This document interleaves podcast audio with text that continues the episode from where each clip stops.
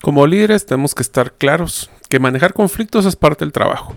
Manejar conversaciones difíciles requiere conocernos a nosotros y cómo manejamos la interacción con las otras personas. Conocer nuestras emociones, qué historia nos contamos y cómo reaccionamos son claves para que por las conversaciones cruciales sean exitosas. En este episodio hablaremos del resumen del libro Conversaciones Cruciales de Joseph Greening, Kelly Patterson, Ron Macmillan y Al Seitzler.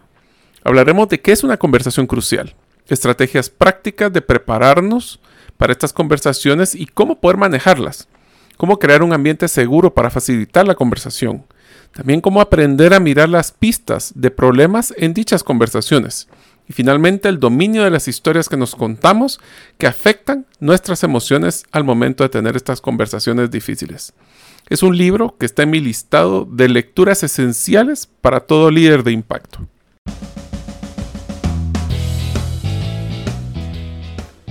Bienvenidos al podcast Gerente de los Sueños, donde le brindamos las herramientas prácticas, competencias e inspiración para que los líderes de impacto cumplan sus sueños. Soy su anfitrión, Mario López Alguero, y mi deseo es que vivas la vida con pasión, resiliencia y templanza. Bienvenidos.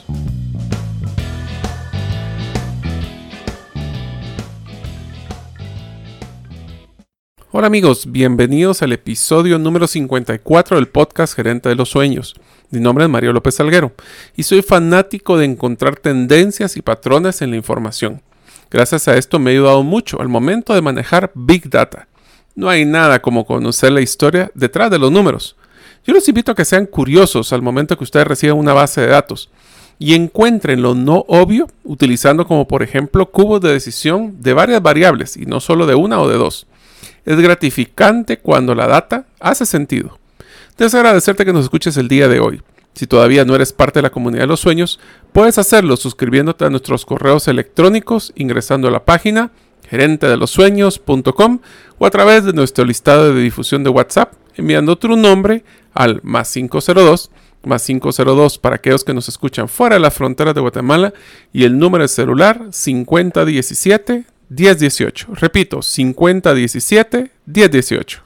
Por si no te has enterado, Tesla, PayPal y Apple, así como muchas otras corporaciones, se encuentran ya invirtiendo en Bitcoin y la tecnología de blockchain, lo cual ha hecho que el valor de esta criptomoneda sea el más alto en su historia. Aquellos que hemos invertido en criptomonedas hemos visto crecer nuestras inversiones exponencialmente este año.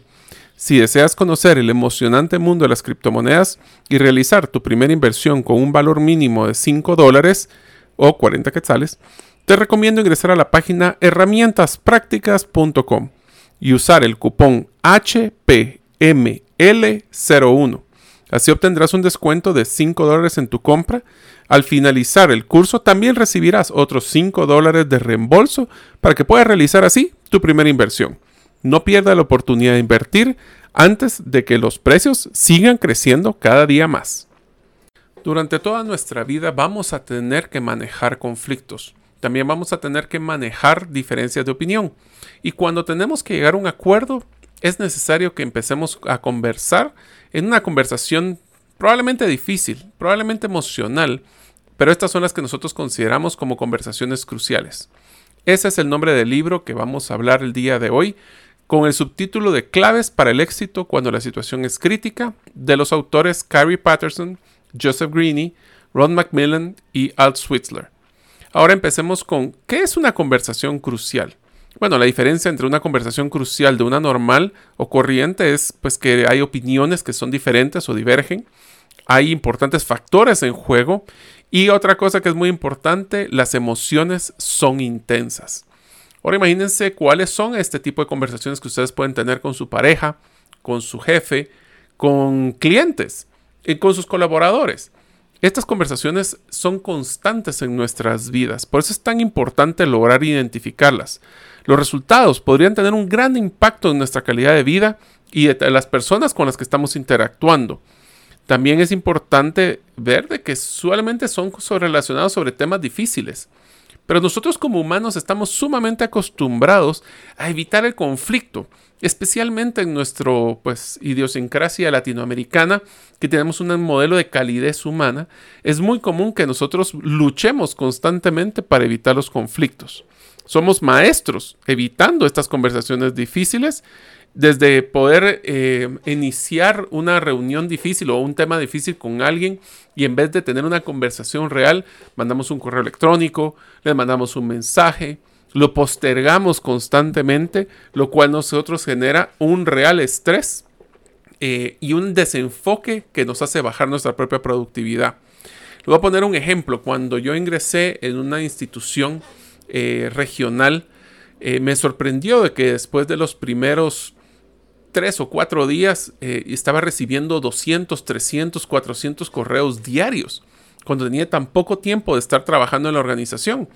Y lo que me demostró ahí es que eh, yo recibía muchísimos correos eh, porque muchas personas copiaban para cubrir las, cubrirse las espaldas o para evitar el conflicto. Entonces copiaban a muchas personas, en este caso yo era el de recursos humanos, para que si en algún momento en un futuro hubiera un conflicto, ellos pudieran decir es que estaba todo el personal o todas las personas copiadas y por ende dábamos por entendido que todos deberían de haber leído con el detalle. En mi caso, yo les voy a ser sincero, era totalmente improductivo y totalmente ilógico poder manejar esa cantidad de correos electrónicos. Entonces lo que hice fue hacer una apuesta con mi equipo para decirles, realmente es un juego, pero era un juego con penalidad. Y les dije, miren, eh, yo las únicas razones por las cuales quisiera recibir un correo de ustedes es porque necesitan una decisión de parte mía, una recomendación o una, eh, pues una eliminación de barreras. Cualquier otra cosa que sea solo por tu información, para que te copie por si algún día lo vas a leer, todas esas cosas las vamos a eliminar. Al principio no funcionó. Después de un par de semanas seguía con los mismos 200, 300, 400 correos. Así que lo que hice fue hacer un proceso de penalización. Y les dije a mi equipo, miren, por cada correo que ustedes me manden que no llene los requisitos de decisión, sugerencia o, eliminación de barreras, vamos a cobrarles un dólar, quetzal o cualquier moneda. Les puedo decir que después de dos semanas, primero logré juntar un fondo muy interesante de penalizaciones para, eh, en este caso, porque vamos a donarlos a una institución. Pero lo más interesante es que bajé a una cantidad de 60 a 70 correos diarios. Esto lo que demuestra es de que muchas personas utilizan o mal utilizamos los medios de comunicación para evitar tener estas conversaciones. Es por eso que nosotros tenemos que aprender a manejar, inclusive dominar estas conversaciones cruciales, ya que debemos de afrontarlas y sostener con éxito las conversaciones difíciles porque prácticamente de cualquier tema. Algunos de los temas que podrían llegar a, que mencionan en el libro, que pueden ser eh, de llegar a hacer esas conversaciones difíciles o cruciales, pueden ser, por ejemplo, poner el fin a una relación amorosa. Hablar con un colega de trabajo que se comporta de una manera ofensiva o hace comentarios desagradables. Pedirle a un amigo que nos pague algo que nos debe, o que en mi caso es muy común que me devuelva el libro que le había prestado hacerle comentarios a un jefe sobre el comportamiento o el de él o de alguno de sus compañeros. Criticar el trabajo, espero que sea crítica constructiva, de un colega. Pedirle a un compañero de, que vive, por ejemplo, esto pasa mucho en Estados Unidos, un compañero de apartamento que sus, pues literalmente comportamientos no son correctos, pedirle que se retire del apartamento, se mude. Eh, definir, por ejemplo, cuestiones relacionadas a cuando hay una separación temas de custodia de niños o distribución de bienes. Eh, este les digo por caso especial porque me está pasando en mi vida, cómo tratar con un adolescente rebelde. Discutir problemas, por ejemplo, de la intimidad con la pareja. Hablar con un ser querido de que puede estar teniendo problemas de abuso de alguna sustancia. La entrega, este es uno de los que sí cuesta muchísimo y creo que muchos de ustedes se van a relacionar.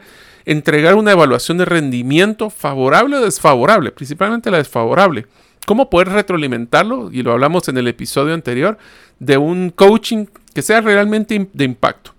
Pedirles, por ejemplo, este es un tema que tal vez a las damas les va a reír, pero es cierto. ¿Cómo le puedo pedir a la suegra que no se esté metiendo tanto en nuestra vida? Ese es un ejemplo también de una conversación probablemente difícil. O inclusive personas que les ha tocado hablar a sus compañeros de trabajo sobre una higiene personal. ¿Cómo le voy a decir a alguien que por favor utilice desodorante o que tenga una mejor higiene bucal? Son temas que son conversaciones cruciales y que posiblemente si ustedes logran dominar esas conversaciones, les digo, es altísima su probabilidad de poder crecer dentro de una organización. ¿Por qué? Porque no están desviando el conflicto, lo están manejando y va a fortalecer las relaciones y mejorar inclusive nuestra salud. Así que el primer tema que vamos a hablar es cómo manejamos estas conversaciones. Bueno, cuando estamos en una conversación crucial, es por naturaleza que probablemente las emociones nos dejen ganar. Y eso significa que vamos a mostrar probablemente lo peor de nuestra conducta. Pero ¿por qué es que cuando tenemos ese estrés, esa conversación difícil, nuestra conducta puede ser que se ponga muy difícil? Bueno, el primero es porque realmente nuestra naturaleza está eh, un poquito mal diseñada para manejar conflicto. Desde nuestras épocas neandertales y de la época del pasado, tenemos que encontrar que la forma de conversar en el pasado era más con los puños eh, o, con, o con tener pies ligeros. Era lo que utilizan como el de golpear o correr. Es, fight or flight, es pelear o correr, que eran las dos estrategias que tenían nuestros antepasados para solucionar cualquier tipo de problema. Muy sencillo. Eh, me está atacando un tigre, el tigre lo puedo yo atacar de regreso y defenderme o salir corriendo. Esa es parte todavía de lo que nuestro sistema, nuestro, nuestra genética está diseñado. Inclusive cuando tenemos una discusión, genéticamente nuestro cuerpo lo que hace es trasladar sangre del cerebro, que es lo que debería ser con la mayor cantidad de sangre para resolver los problemas, a uno de los brazos o las piernas. ¿Por qué? Porque entre los brazos voy a pelear o las piernas voy a salir corriendo. Entonces, esto es una unas primeras situaciones, nuestra genética. La segunda situación es que nos encontramos usualmente en estas conversaciones bajo presión. No suelen ser tan planificadas, sino que son temas que son espontáneos. Y eso al no tener esa preparación, lo que nos hace es pues que vamos improvisando y vamos dejándonos llevar por las emociones. También suele suceder que estamos confundidos y muchas veces, como mencionaba, como son espontáneas, improvisamos y no estamos planificando una estrategia para controlar las emociones. Por eso es que les vamos a dar herramientas en este episodio. Así que lo que primero que tenemos que hacer para poder manejar una conversación crucial se basa en iniciar el diálogo. Todos usualmente iniciamos una conversación con nuestras propias opiniones, sentimientos, teorías y hasta experiencias. Esto es lo que el libro habla de que se llaman las bolsas de opiniones personales. También eso significa de que el mismo tema de los sentimientos, teorías y experiencias tiene la otra persona. Yo utilizaba una expresión muy común que decía para cuando había un conflicto en recursos humanos, siempre tenemos que ver los tres lados a la misma historia. El tuyo, el mío y el correcto porque ninguno de los dos posiblemente teníamos la verdad absoluta y que aunque tuviéramos nuestra verdad absoluta, no era la misma que de la otra persona. Es por eso que a la hora de abrir el diálogo o conversar, y esto tiene mucho que ver, me, parece simpaticísimo que nos inculcan de que no hay que poner todas las cartas sobre la mesa, de que no hay que dar nada sin pedir algo a cambio. Esto es en temas de negociación, pero no para temas de conversación. Es importante que nosotros podamos abrir el diálogo para poder crear lo que se llama en el libro una bolsa común. En pocas palabras, ¿cuáles son esos objetivos comunes que tenemos? ¿Cuáles son esas comunicaciones, esas expectativas que tenemos en común? Esta bolsa común demuestra a su gran medida el coeficiente intelectual y yo adicionaría emocional del grupo. Este, el problema cuando existe es que existe una alternativa que el libro llama como la alternativa del tonto, que es cuando nosotros empezamos un diálogo, nos quedamos callados, nos enojamos, no estamos abriendo el diálogo, guardamos el silencio o inclusive llegamos a recurrir a un modelo violento, no necesariamente a los puños, pero sí puede ser de llamar la atención a través de comentarios sarcásticos. Es por eso que nosotros, para poder tener una conversación crucial, tenemos que tener a las dos personas dispuestas a poder dialogar, porque si no, es un monólogo y ahí nadie va a lograr solventar sus problemas. Así que para poder iniciar con éxito una conversación crucial, en lugar de dejarnos arrastrar por esa alternativa del tonto, como es lo que es el manejar el silencio o buscar esa violencia, hay que comenzar con un diálogo auténtico, entendiendo que este es un libre flujo de opiniones. También tenemos que evitar mucho la crítica de la opinión. Tal vez no estamos de acuerdo, pero tenemos que escuchar a la otra persona su punto de vista para conocer su referencia de lo que vamos a hablar. La bolsa de estas opiniones, las ideas, los sentimientos, las historias, que son las cosas que tenemos que dar eh, rienda abierta en una conversación. Es fácil decirlo, pero ¿cómo hacemos para poder hacer esta práctica? Ahora les vamos a enseñar varias opciones. La primera, ¿qué tal si empezamos dejando bien claros cuáles son los objetivos de esta conversación? ¿Qué es lo que esperamos obtener de la conversación que vamos a tener? ¿Es un tema de que solo quiero yo ganar y que me digan que estoy en lo de acuerdo? ¿O realmente queremos llegar a un objetivo en común? Cuando empezamos con una conversación crucial, y esta es una estrategia que dice el libro que me gusta mucho, dice que empecemos por analizar, analizar nuestra propia motivación y hacernos las siguientes preguntas para que ustedes las escuchen y piensen en la próxima conversación difícil estas preguntas. La primera, ¿Qué deseo realmente para mí en esta conversación? ¿Qué creo que desean los otros de esta conversación? ¿Cuál es su meta? ¿Cuál creemos que es el resultado esperado? ¿Qué deseo realmente de la relación después de la conversación que vamos a tener? ¿Y cómo me comportaría si realmente deseara estos resultados? Los resultados en común de las, de las partes. Son preguntas muy poderosas que es para prepararnos. Recuerden que no trataremos de estar improvisando. Por eso es que las respuestas a estas preguntas nos va a ayudar a no perder el norte que estamos buscando. Una segunda razón para preguntar estas, valga la redundancia, preguntas anteriores, que no es menos importante, es para que nosotros estemos claros. Nuestro cuerpo reaccione acorde a nuestras expectativas y nuestros objetivos. El segundo factor que debemos de tomar en cuenta, si recuerdan el primero que les acabo de mencionar, era el de empezar con los objetivos claros. El segundo es aprender a mirar. Cuando hay importantes factores en juego y las emociones son intensas, nos vemos tan atrapados en nuestro discurso que se nos hace casi imposible lograr sustraernos a la discusión para ver qué es lo que está sucediendo. Estamos tan metidos en el agua, como dicen, que no vemos los pescados. Eh, este eh, dice el libro una analogía exactamente de estar pescando y una persona experimentada le dice pon, tira tu caña o tira tu, tu hilo eh, con tu carnada por allá porque ahí están los pescados. Y la otra persona solo puede ver el reflejo del sol. Lo que pasa es que la otra persona tiene un punto de vista diferente. Cuando estamos hablando de qué es lo que estamos buscando en medio de una conversación crucial, tenemos que también preguntarnos a qué debemos estar atentos para captar los problemas antes que se vuelvan demasiado graves. Tenemos que estar sensibles a tres condiciones que son muy importantes. Tenemos que estar bien eh, sensibles al momento en que la conversación se vuelve crítica, a señales que las personas no se sienten seguras.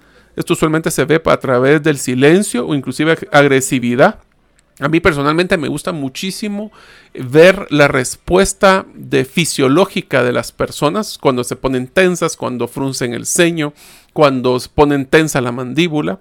Y el último punto es que tenemos que también estar claros cómo nosotros reaccionamos a bajo un estilo de presión.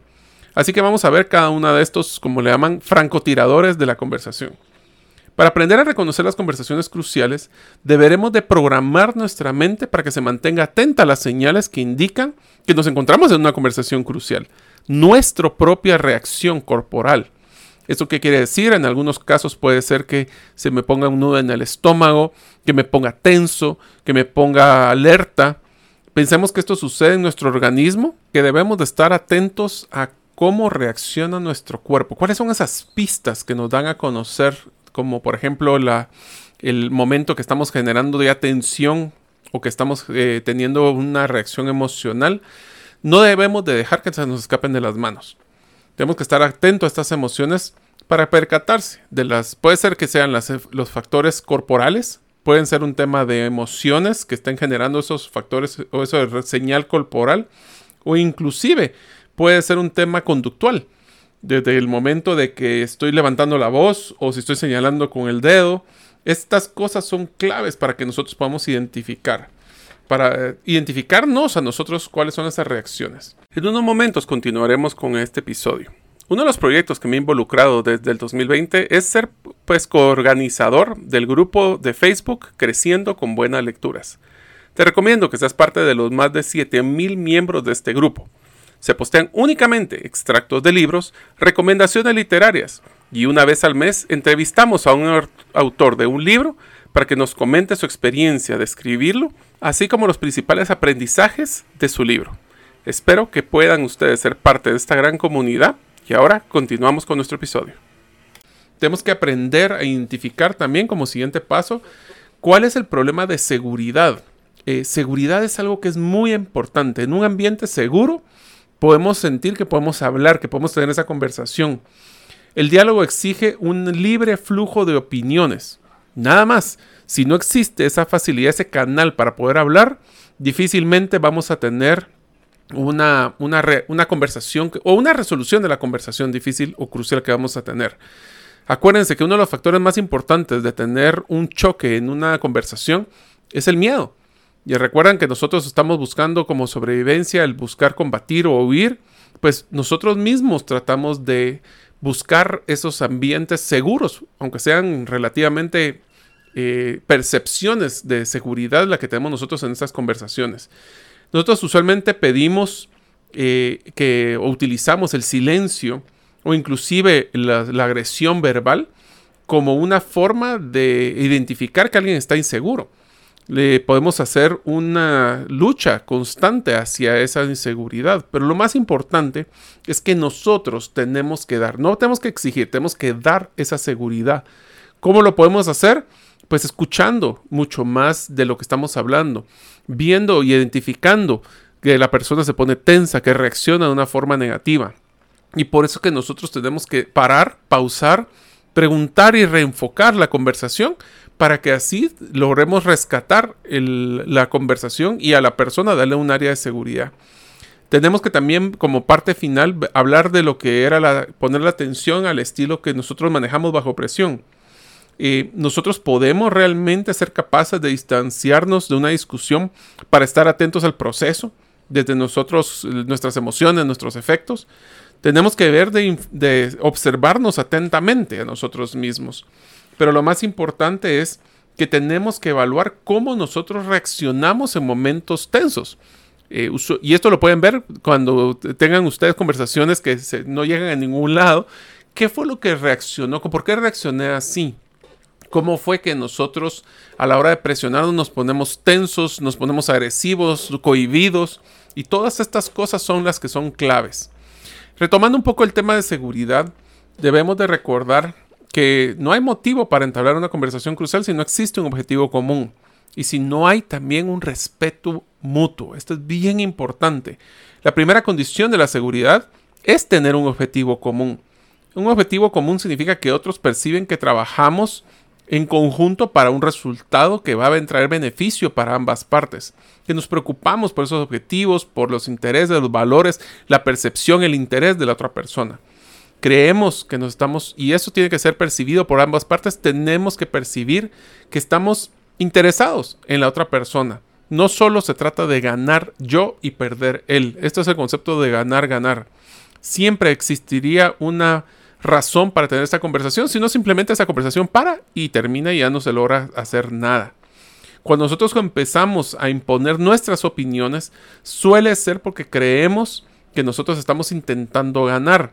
Pero, ¿qué pasa? La otra persona va a hacer lo mismo.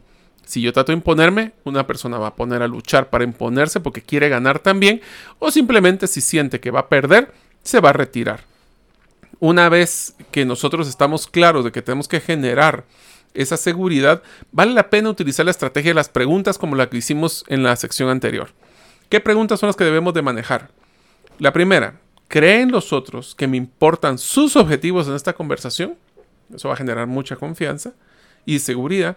Y el otro es, ¿confían en que mis motivos realmente son de mutuo beneficio?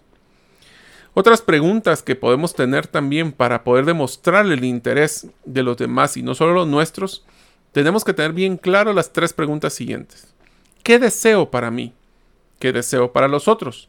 ¿Qué deseo de nuevo para la relación? Entonces, si se dan cuenta, lo que estamos buscando es no solo evaluar mis objetivos, sino estar muy pendientes de los de los demás y que ellos perciban nuestro mutuo interés. Por otra parte, cuando las personas perciben que los interlocutores no lo respetan, la conversación se vuelve inmediatamente insegura y el diálogo se para inmediatamente. ¿Por qué? Porque el respeto es como el aire. Si lo eliminamos, es lo único que la otra persona va a ponerse a pensar. ¿Qué quiere decir esto? Si nosotros tenemos respeto mutuo, la verdad es que la conversación fluye. Y tal vez no nos damos cuenta que existe respeto. Pero en el momento que se pierde, se vuelve el tema más importante, ya que ahora no se trata solo de, si falta el respeto, no solo se trata de los objetivos, sino que también se trata de defender la propia dignidad de la persona. Es por eso que es tan importante que nosotros siempre luchemos de mantener un respeto mutuo en una conversación. A medida que la atención se centra en ganar, todos pierden. Porque lo que queremos nosotros es darle la oportunidad a las personas a que lleguemos a un acuerdo bajo el concepto de los objetivos comunes. Es por eso que no puede existir un objetivo común si no existe un respeto mutuo. Para, cuando para poder saber cuando se viola el respeto y la seguridad, es, hay que mantenerse alerta a las señales que las otras personas adoptan a nivel de actitudes de defensa, especialmente en su dignidad. Miren, si nosotros hemos, yo he encontrado unas conversaciones donde las personas son sarcásticas, donde le están tratando de pensar, esto tiene mucho que ver cuando nosotros consideramos que no, la persona que está eh, en esta conversación no es nuestro, nuestro igual. Eh, lo he visto cuando son personas que son muy expertas en un tema y que piensan que las demás personas son ignorantes, en el buen sentido de la palabra, del tema. Y entonces hablan de para abajo a las personas existe muy poca probabilidad que exista una conversación de calidad cuando ese tipo de actitudes está saliendo. ¿Por qué? Porque una persona piensa que la, que la otra no tiene su respeto y la otra persona cree que le están faltando a su dignidad. Es por eso que tenemos que tener muchísimo cuidado de no cometer el error. Pero si en el caso si lo hacemos, tenemos que empezar primero con una disculpa tenemos que tratar de remediar los malos entendidos y comprometerse y recalcar el concepto del objetivo común. Tenemos que abrir nuestro pensamiento al hecho que tal vez hay una opción diferente a la que yo traía y podemos co-construir, esa palabra me gusta, co-construir una solución integral que beneficie a los dos. Por eso cuando tenemos una conversación y solo quiero ganar, no será una conversación que llegará a un fin pues ideal para ambos. Finalmente, como sucede en los problemas más complicados, no tenemos que apuntarle a la perfección, sino al progreso. No tratemos de que yo gano, él pierda. Eh, me acuerdo muy bien en un taller que realicé cuando estaba en la industria contact centers, donde era un, taller de negociación donde estábamos negociando varias variables, el precio, eh, la cantidad de productos que se iba a comprar. Y me daba una, lo bonito de esta dinámica es que los puntos se iban a ganar cuando uno de ellos ganaba, eh, tenías un punto, pero la persona que ganaba, eh, la otra persona tenía un menos un punto. Entonces el hecho de que yo gano y tú pierdes, yo gano un punto, él pierde un punto. Pero si se dan cuenta, cuando nosotros buscábamos una integración donde ambos ganáramos, tal vez no todo lo que nosotros queríamos, pero sí ganábamos en lo que era más importante, y ahí entra una de las recomendaciones donde tenemos que priorizar nuestros objetivos, nos dábamos cuenta que en la negociación el que sacaba el mejor puntaje era el que lograba mantener un balance de ganar-ganar. Pero también perdía, o las personas que perdían, eh, eran los que tenían el perder-perder. Pero lo más interesante es que los puntajes eran más negativos todavía cuando una persona quería solo ganar y la otra persona quería que solo perdiera. Ahora, el siguiente tema que habla el libro es uno de los que me parece súper interesantes porque habla de nuestro equipaje emocional. Habla del dominio de mis historias. Algunas personas tenemos la tendencia a reaccionar más explosivamente o con más intensidad que otras al mismo estímulo. Por ejemplo, cuando una persona eh, se mira que está cruzando los brazos y está pues eh, como que enojada, una persona puede percibir como que está poniendo atención versus que la siguiente es que está pensando cómo me va a atacar. Entonces, siendo la misma reacción de una persona, dos personas adicionales pueden verla de una forma muy diferente. ¿Por qué creen que es esto? Bueno, porque nosotros encontramos que existen dos afirmaciones que aunque son un poco osadas, se van a dar cuenta que son reales. La primera afirmación, las emociones no nos embargan como que se tratara de una niebla, o sea, que no nos están eh, como opacando, sino que más bien eh, somos nosotros los que estamos eh, endosados a las emociones. No son los otros los que nos enfurecen. Somos nosotros los que nos enfurecemos a nosotros mismos. Solo nosotros creamos nuestras emociones. ¿Eso qué quiere decir? Nadie te puede enojar, solo tú. Nadie te puede frustrar si tú no lo dejas. Esto quiere decir que solo nosotros somos responsables de nuestras emociones. Las otras personas pueden hacer lo que ellos deseen, pero cómo reaccionemos es nuestra decisión. Y la segunda afirmación, una vez que hemos creado nuestras emociones, tenemos solo dos opciones. Podemos dejar de que ellas nos influyan o nosotros influir en estas emociones. Es decir, cuando se trata de emociones intensas, o encontramos una manera de dominarlas, o nos convertiremos en sus rehenes. ¿Esto qué quiere decir? Las personas peor dotadas para el diálogo son aquellos que son rehenes de sus emociones. Y lo peor es que muchas veces ni siquiera se dan cuenta que están teniendo, se están dejando ir por la ira, por el enojo, por la frustración.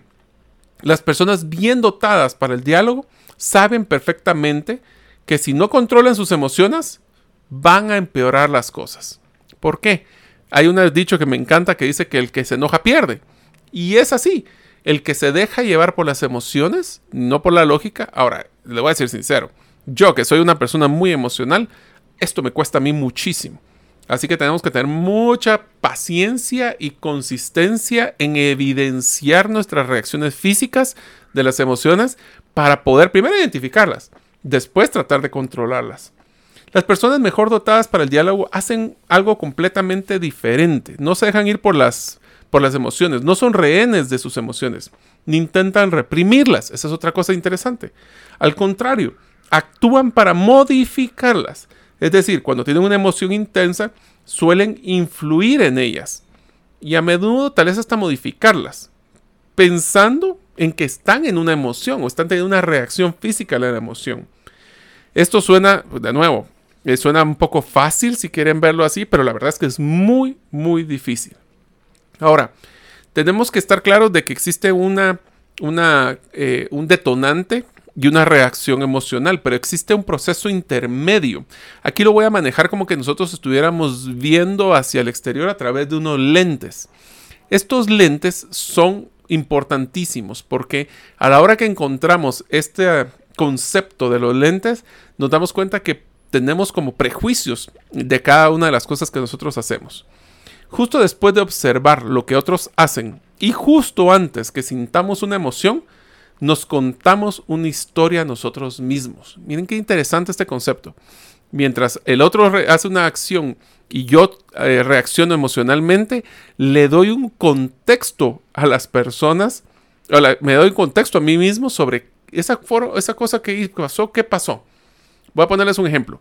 Si una persona le, estoy comentando o le estoy llamando la atención a una persona y, realmente demuestro mi frustración, la otra persona tiene, bajo la historia que se cuenta en ese microsegundos, porque esto es rapidísimo, puede pensar, Mario se está preocupando por mí y me quiere desarrollar, o Mario me está regañando y mejor me voy a ir a buscar trabajo. La misma reacción, pero la historia, de dónde viene, puede ser que ese día yo he estado pensando en que, en que yo, Mario debería estar, eh, preparando un plan para mi desarrollo, o ese día me peleé con la novia y simplemente estoy pensando frustraciones y solo todo el mundo es negativo. Todo esto tiene que ver con los lentes con los que miramos cada una de las situaciones. Las historias que nos contamos suceden a un ritmo realmente rápido. Y entonces, eh, el ejemplo, por ejemplo, si alguien se ríe de un comentario que nosotros realizamos, podemos definir que nos podemos enojar porque se está riendo de mí, o se puede reír también uno porque se está riendo conmigo, de mí, conmigo. ¿Cuál es la diferencia? Nosotros definamos esa historia, si es una historia donde creo que él se ha estado burlando constantemente de mí, o es uno de mis grandes amigos que se está riendo conmigo. Todo se basa en el contexto de nuestros prejuicios y nuestras historias. Para poder hacer este control de las historias, tenemos varias recomendaciones que dice en el libro. La primera, vuelva sobre sus pasos. Observe su conducta y pregúntese, ¿me encuentro sumido en una forma de silencio, violencia o de reacción negativa? Conéctese con sus sentimientos. ¿Cuáles son las emociones que me estimulan a actuar de esta manera? Analice sus historias. ¿Cuál es la historia que está creando estas emociones? Y volvamos a los hechos. ¿Con qué elementos cuento para sustentar dicha historia y si son válidos o no son válidos. tenemos que entonces, primero, volver a nuestros pasos. Segundo, cuestionar los sentimientos de la historia. ¿Me estoy contando la historia adecuada? ¿Estoy volviendo más grande una situación de la que realmente es? El primer paso para recuperar el control emocional consiste en impugnar la ilusión de lo que se siente es la única emoción correcta en estas circunstancias. Podemos cuestionar nuestros sentimientos y nos abrimos a la posibilidad de impugnar estas historias que son nuestros prejuicios. El segundo punto es no confundir las historias con hechos. Este es un tema muy común cuando nosotros le ponemos una, una categoría una etiqueta a una persona. Es que Mario es muy enojado o es que Juan es eh, muy eh, espatán o tal vez Luis es una persona que puede considerarse machista. Todos estos temas son etiquetas, son hechos o lo que estos hechos realmente nosotros estamos volviendo las historias que son el paradigma que utilizaremos como realmente la etiqueta de ahora en adelante de estas personas. Para separar los hechos de la historia, vuelva a la auténtica fuente de los sentimientos. Pongamos a prueba las ideas eh, con un criterio muy sencillo. ¿Puede ver o oír esto que se llama un hecho? O sea, ¿es un realmente algo que yo puedo identificar puntualmente o se trata de una conducta de una persona? La siguiente es identificar la historia en un estado de alerta a las palabras calientes, llama el libro.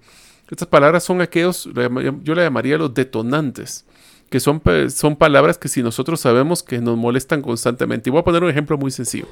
Cuando estamos platicando con nuestra pareja, nuestra esposa, nuestro esposo, ¿cuántos de ustedes se enojan cuando les dicen, pero ¿por qué te estás enojando? O estás enojado y la respuesta es no, no estoy enojado. O ¿qué te pasa? No, nada, estoy bien. Estas son palabras que para muchos pues, podemos considerar como algo que puede generar una respuesta agresiva o inclusive en algunos momentos hasta sarcástica. Tenemos que estar atentos a tres historias que consideramos que son ingeniosas. Estas tres historias son nosotros considerarnos siempre como una víctima. Es que esto nunca es mi culpa. El otro es considerarnos como que somos una historia de villanos. Bueno, todo ha sido la culpa de alguien más. O la tercera, historia de impotencia. No hay nada que hubiera podido hacer. Estas tres historias nosotros nos las contamos para autojustificar nuestras acciones. Esto puede generar un serio problema porque nosotros en una historia, y el que quiera conocer más de cómo manejar historias eh, que sean de impacto, puede ver el episodio número 2 del podcast donde hablamos del modelo Storybrand. Nosotros siempre tenemos que tratar de ser en las historias que contamos no la víctima, sino el héroe. No el villano, sino el, también el héroe, o sea, la persona que está saliendo adelante. Y no impotencia, al revés, deberíamos de enmarcar en que somos, tenemos todas las, las actitudes y las competencias para salir adelante. Estas historias ingeniosas, como lo mencionaba, lo utilizamos mucho para la autojustificación de los resultados. Las dos personas dotadas para el diálogo se han dado cuenta que han contado historias ingeniosas, pero cuando lo hacen se detienen y hacen lo necesario para contar una historia que realmente sea útil. Tenemos de preguntarnos cuál es la mejor manera de incorporar los detalles que están ausentes. Y esto es algo muy sencillo. Tenemos que convertirnos de víctimas a protagonistas, de villanos a seres humanos y de los impotentes a personas que sean realmente capaces. El libro termina recalcando el concepto de que deberíamos de enfocarnos en dos grandes puntos de apoyo. Tenemos que estar muy enfocados en aprender a mirar, especialmente abajo de la superficie, y procurar generar áreas de seguridad para que tengamos una comunicación fluida. Es un libro que les recomiendo mucho y como se dan cuenta aplica en nuestra vida, así como en nuestra vida personal como en nuestra vida profesional. Espero que les haya sido de mucha utilidad. Gracias por escuchar el episodio de hoy de Gerente de los Sueños. Recuerda que para lograr cumplir tus sueños solo debes de ponerle fecha y tomar acción. Las notas y material complementario de cada episodio puedes encontrarlo en la página gerentedelosueños.com. La música que han escuchado es Feeling Good de Kevin MacLeod y pueden encontrarla en incompetech.com. Hasta la próxima y que sigamos haciendo nuestros sueños una realidad.